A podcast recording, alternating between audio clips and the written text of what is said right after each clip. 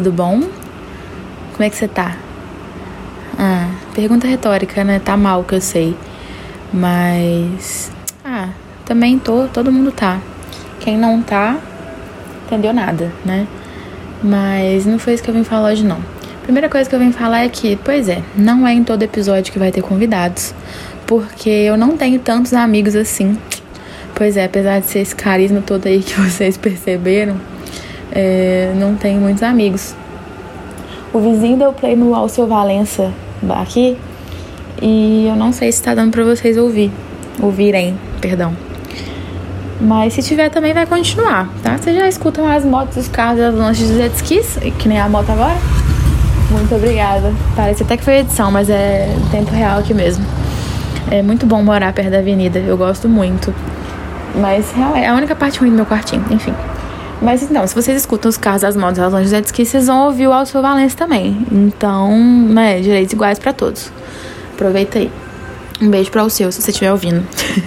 Mas não é em todo episódio que eu vou trazer convidados, como eu estava dizendo, porque eu não tenho tantos amigos assim. Então, assim, né, eu não posso ficar alugando os meus amigos é, toda semana para vir no podcast ou, né, enfim.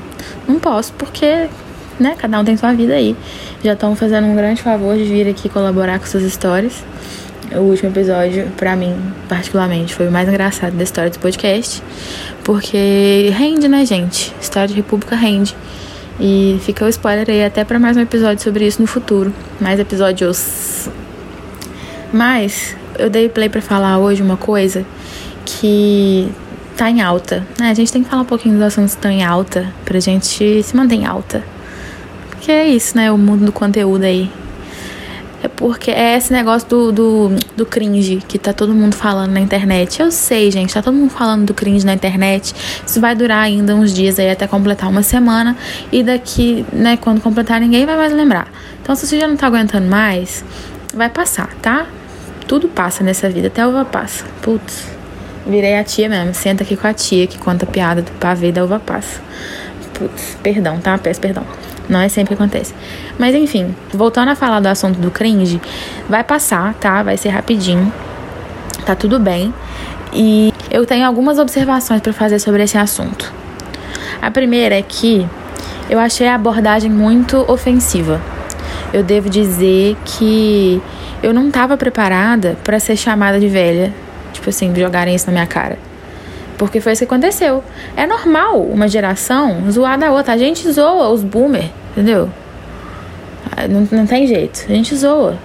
E ia chegar a hora da gente ser zoado. Porque a ordem natural das coisas é essa. Como já diria o Emicida. Um beijo pra você também, Emicida.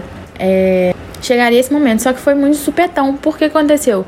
Dois anos aí na pandemia que a gente perdeu o mundo está em stand-by, pelo menos deveria estar, né? E está para alguma meia dúzia de pessoas ainda, meio que em stand-by. A vida social e, e muitas vezes o desenvolvimento de carreira, a vida em geral, está estagnada. Para quem não perdeu a vida, né? Fica aqui o fora Bolsonaro, por favor. Enfim, aí assim, foram dois anos de pausa nessa vida. Ainda tá rolando, por isso que eu tô arredondando para dois. Pega aquela licença poética.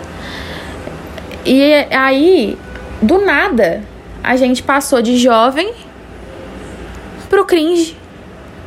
Do nada, um tapa na cara, assim. Eu não, eu não tinha ouvido falar do termo cringe antes dessa semana.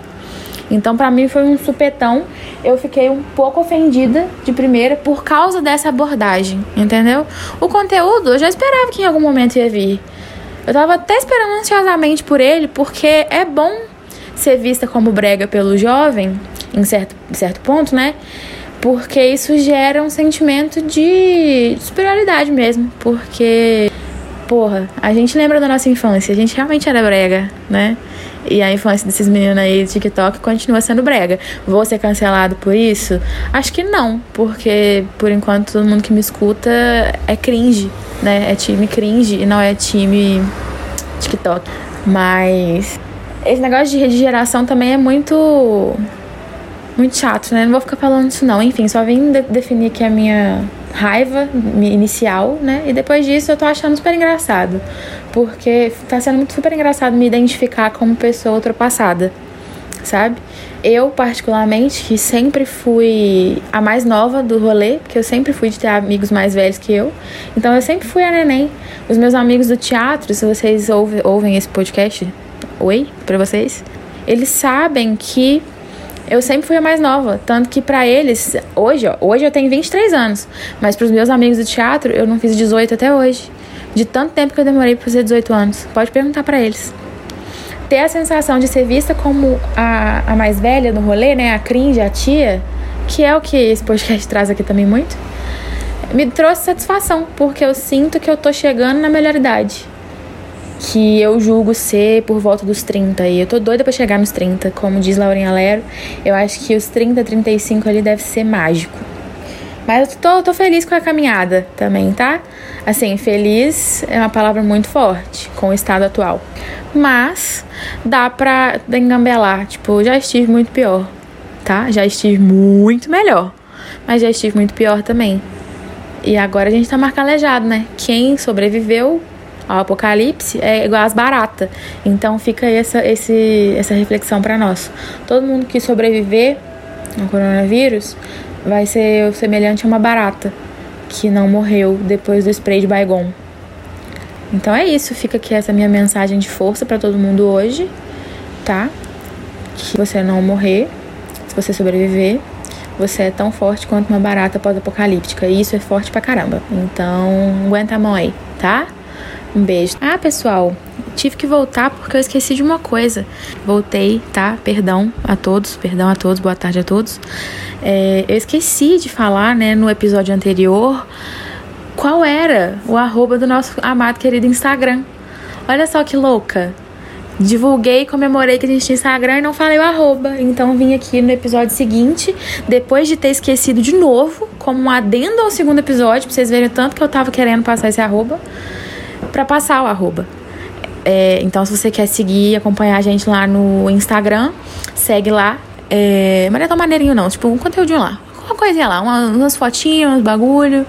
É, segue lá, tá? Pra ver o que, que tá acontecendo. Interage comigo, porque eu sou carente, tá? O, o arroba é arroba pode senta aqui, tá? Com um A só entre o senta e o aqui, entendeu? Tipo, pode senta aqui. Ou então, no, no linguajar do mineirês, pode sentar que. Entendeu? Trocadilho? Só vou explicar uma vez, hein? Fica aí então, pra posteridade. Beijo!